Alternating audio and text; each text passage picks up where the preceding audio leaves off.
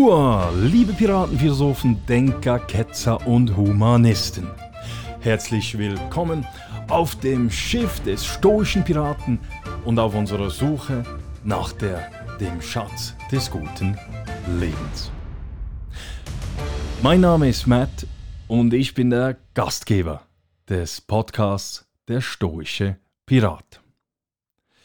Heute spreche ich mit Ihnen darüber, wie ein nach außen dekadent wirkender Rockstar in Tat und Wahrheit ein brillanter Entschlussfasser ist. Es geht also in dieser 53. Ausgabe um das Entscheiden, um exzentrische Rockstars und um MMs. Bevor wir aber loslegen, möchte ich Sie bitten, den Podcast Der Stoische Pirat auf Apple Podcasts, auf Spotify oder auch auf YouTube zu abonnieren. Wenn Ihnen der Podcast gefällt, dann bewerten Sie diesen auch, möglichst mit fünf Sternen. Und teilen Sie diesen Podcast auch auf Ihren sozialen Netzen. Das hilft mir enorm bei der Verbreitung. Wenn Sie den Podcast nachlesen möchten, dann gehen Sie einfach auf meine Webseite www.müllermatthias.ch. Müller mit UE geschrieben, Matthias mit einem T und H. Dort auf dieser Webseite finden Sie auch jeweils immer die Quellenangaben zu den jeweiligen Podcasts. Und wenn Sie wirklich Freude haben am stoischen Piraten, dann spenden Sie mir doch ein oder auch mehrere Kaffees auf www.buymeacoffee.com slash stoicpirate. Den Link, den finden Sie auch auf meiner Webseite. Herzlichen Dank an dieser Stelle an all die zahlreichen Spenderinnen und Spender, die mir seit dem 1. November 2021 tonnenweise Kaffees offeriert haben. Das ist wirklich toll. So, nun aber los zum heutigen Thema, nämlich zum Entscheiden.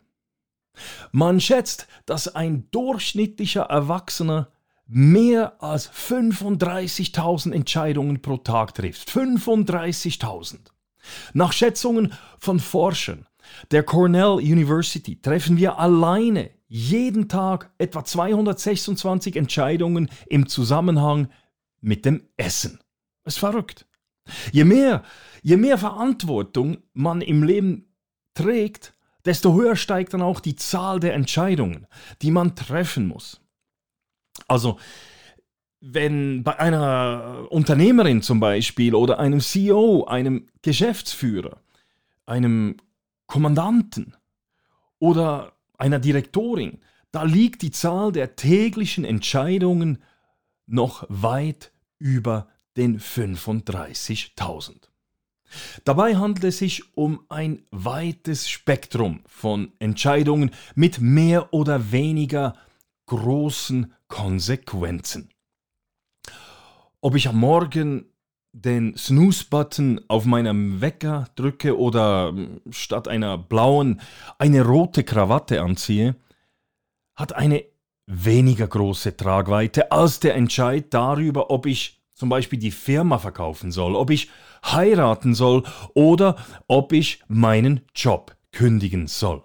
Entscheide fällen ist anstrengend und ermüdet. Es verhält sich ähnlich wie mit der Muskelkraft beim Krafttraining. Die Anzahl der Wiederholungen, aber auch das Gewicht, das ich beim Training bewegen, bewege, haben einen direkten Einfluss auf meine Leistungsfähigkeit. Nach einer großen Anzahl Wiederholungen oder nach dem Stemmen eines sehr schweren Gewichts ist man in der Regel erschöpft und braucht dann auch eine Erholungsphase, eine Pause. Genauso ist es auch beim Entscheiden. Das Fällen eines schwerwiegenden Entscheides oder von vielen verschiedenen Entscheidungen führt bei uns zu einer mentalen Erschöpfung. Wahrscheinlich, wahrscheinlich haben Sie das selbst auch schon festgestellt, wenn Sie nach einem Tag, an welchem Sie viele oder schwierige Entscheide haben treffen müssen, dass Sie derart überwältigt waren, dass sie kaum mehr entscheiden konnten, was sie zu Abend essen wollen. In der Psychologie nennt man diesen Effekt Decision Fatigue oder auf Deutsch Entscheidungsmüdigkeit. Psychologen und Psychologinnen konnten immer wieder belegen, dass die Qualität der Entscheide im Laufe des Tages bzw. nach einer großen bereits gefällten Anzahl Entscheide zunehmend und merklich schlechter wird. Im Jahre 2011 veröffentlichten Psychologen der amerikanischen Stanford University und der israelischen Ben Gurion Universität die Resultate einer Untersuchung, wo man von 1000, wo man 1100 Berufungsverfahren unter die Lupe genommen hatte. Die Psychologen stellten dabei fest, dass alle Richter bei einem Drittel der Berufungsverfahren zugunsten der Antragstellenden entschieden und diese auf Bewährung äh, freiließen. Interessant war aber die Tatsache, dass die Wahrscheinlichkeit einer Bewährung sehr stark von der Tageszeit abhing. Gefangene, die früh am Morgen erschienen, erhielten in etwa 70 Prozent der Fälle Bewährung, während Gefangene, die am späten oder am späteren Nachmittag erschienen, in weniger als 10 Prozent der Fälle Bewährung erhielten. Ist doch erstaunlich. Je erschöpfter wir des sind, desto weniger Energie stecken wir in eine saubere Entscheidfindung. Statt uns abzumühen, nehmen wir bei der Entschlussfassung Abkürzungen, entscheiden aus dem Bauch heraus oder entscheiden uns für die erstbeste Lösungsvariante. Wir machen es uns also so einfach wie möglich. Aus diesem Grund empfiehlt es sich, Sitzungen am Morgen durchzuführen, beziehungsweise schwerwiegende Entscheide möglichst am Vormittag zu fällen. Idealerweise sollte man in Unternehmen sogar die Weisung erlassen, dass Sitzungen und Rapporte aller spätestens um 15 Uhr beendet sein sollten. Danach steigt die Gefahr nämlich enorm, dass schlechte Entschlüsse mit schwerwiegenden Folgen gefällt werden. Also besser verschieben auf den morgigen Tag. Wie verhält es sich nun aber, wenn wir im Hinblick auf einen schwerwiegenden Entscheid weder die Zeit noch die Energie haben, um eine gründliche Problemanalyse zu machen. Zum Beispiel, wenn wir gezwungen sind, den Entscheid am Abend zu fällen oder wir uns in einem Zustand der mentalen und oder physischen er Erschöpfung befinden. Eine mögliche Antwort bzw. einen möglichen Trick liefert uns David Lee Roth, der Leadsänger der Hardrock-Band Van Halen. Ja, Sie haben es richtig gehört. Der Leadsänger der Rockband Van Halen. Van Halen war in den 70er und 80er Jahren extrem erfolgreich. Ihre bekanntesten Hits waren Jump, Panama oder Hot for Teacher. Van Halen war neben dem exzentrischen Auftreten der Bandmitglieder auch für ihre extravagante Bühnenshow bekannt. Während andere Bands damals mit etwa drei Lastwagen voller Material unterwegs waren, hatten Van Halen deren neun 18-Wheelers, Riesenlastwagen. Die Show war bis ins letzte Detail geplant. Die Konzerte hatten eine klare Dramaturgie. Das Bühnenbild, die Lichtshow, das Feuerwerk und der Sound waren wesentliche Bestandteile von eben dieser Dramaturgie. Während andere Bands improvisierten, überließen Van Halen nichts dem Zufall.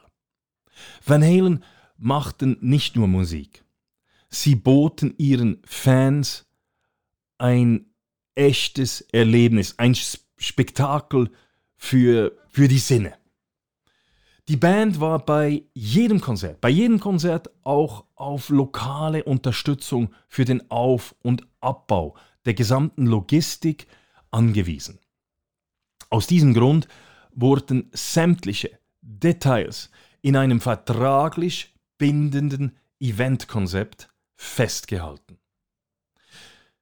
Dieses umfassende Konzept regelte sämtliche technischen Kleinigkeiten. Und das Konzept war extrem, dadurch extrem komplex. So stand dort zum Beispiel geschrieben, ich zitiere, es werden 15 Ampere Spannungssteckdosen, die gleichmäßig 19 Ampere liefern, in Abständen von jeweils 6 Metern entlang des Bühnenrandes fixiert. Zitat Ende. Diese Anleitung, dieses Konzept wurde dem jeweiligen lokalen Konzertveranstalter vorgängig mit dem Vertrag zugestellt, so dass die notwendigen Arbeiten rechtzeitig erledigt werden konnten.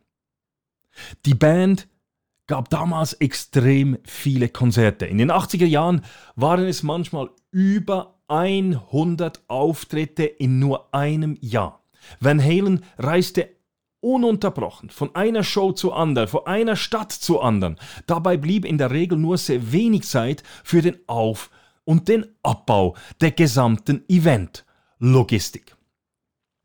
In der wenigen Freizeit, welche den, den Musikern blieb, pflegten sie ihr Image als notorische Partylöwen und egomanische, ungezügelte Diven neben dem Zerstören von Hotelsuiten und dem aus dem Fenster werfen von Fernsehern, waren Van Halen auch für ihre absurd dekadenten Forderungen bekannt.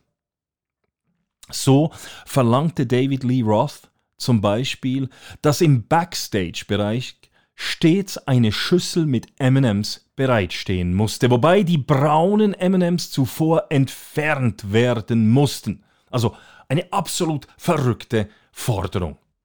Nun, was auf den ersten Blick tatsächlich wie eine Macke eines selbstherrlichen Rockstars wirkt, ist in Tat und Wahrheit ein genialer Schachzug. Die MM-Klausel war nämlich zu einem ganz bestimmten Zweck als Artikel 126 im vertraglichen Showkonzept aufgeführt worden. Der Wortlaut war in etwa wie folgt. Im Backstage-Bereich gibt es keine braunen M&Ms. Sollte dies aber der Fall sein, kann Van Halen die Show bei voller Entschädigung annullieren. Ziemlich krass. Der Artikel war inmitten unzähliger technischer Spezifikationen vergraben. Wenn Roth an einem neuen Veranstaltungsort ankam, ging er als erstes hinter die Bühne und warf einen Blick auf die M&M's-Schale. Wenn er ein braunes M&M sah, verlangte er eine komplette Inspektion der gesamten Eventlogistik und der gesamten Eventtechnik. In seiner 1997 veröffentlichten Autobiografie mit dem Titel Crazy from the Heat schreibt Roth, dass bei diesen Inspektionen jedes Mal Fehler gefunden wurden, manchmal sogar schwerwiegende, weil die Leute die Anleitungen nicht genau durchgelesen hatten. Mit anderen Worten, David Lee Roth war keine Diva.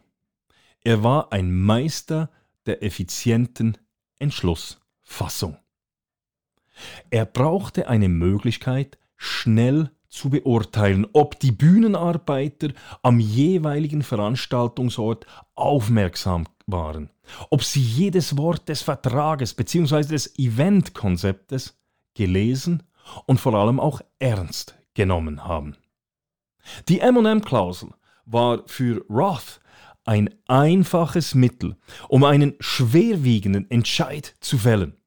Es war ein Hilfsmittel, das es ihm auch am späten Abend in einem Zustand größter mentaler und physischer Erschöpfung und ohne großen Zeitaufwand erlaubte, zeitgerecht und eindeutig einen Entscheid zu fällen.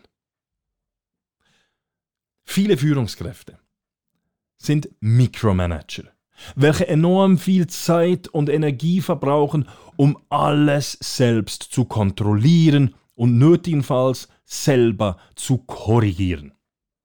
Führungskräfte sind aber meines Erachtens weniger für das Kontrollieren, dafür aber umso mehr für das Entscheiden bezahlt. Damit man entscheiden kann, braucht es Zeit zum Denken, zum Analysieren und zum Kreativsein.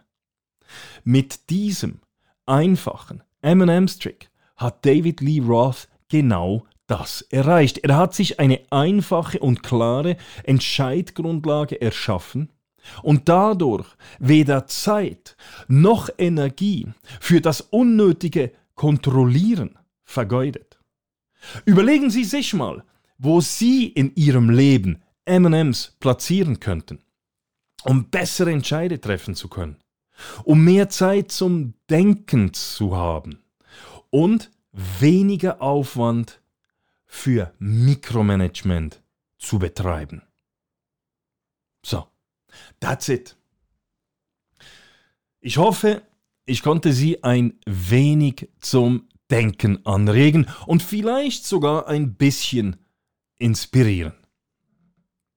Falls Sie diesen Podcast nachlesen möchten, dann gehen Sie einfach auf meine Webseite www.müllermatthias.ch. Dort finden Sie das Transkript und die Quellenangaben. Müller mit UE geschrieben, Matthias mit einem T und H. Die Van Halen-Geschichte können Sie übrigens im hervorragenden Buch Decisive von Chip and Dan Heath nachlesen. Den Link zum Buch finden Sie ebenfalls auf meiner Webseite.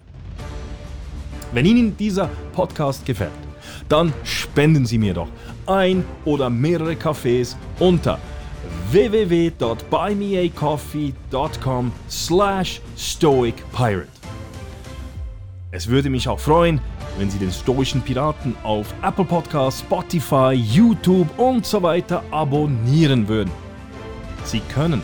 Sie können übrigens auch den Newsletter des Stoischen Pirat auf meiner Webseite eben www.müllermatthias.ch abonnieren. Ich freue mich auch immer über Feedback von euch. Ihr könnt mir eine Nachricht via meiner Webseite oder via der stoische Pirat at gmail.com senden. So, das wär's. Ich wünsche euch eine ganz tolle Woche und ich würde mich freuen, wenn Sie auch in Zukunft wieder mit an Bord des Schiffs des stoischen Piraten kommen würden. Bis bald. Machen Sie es gut.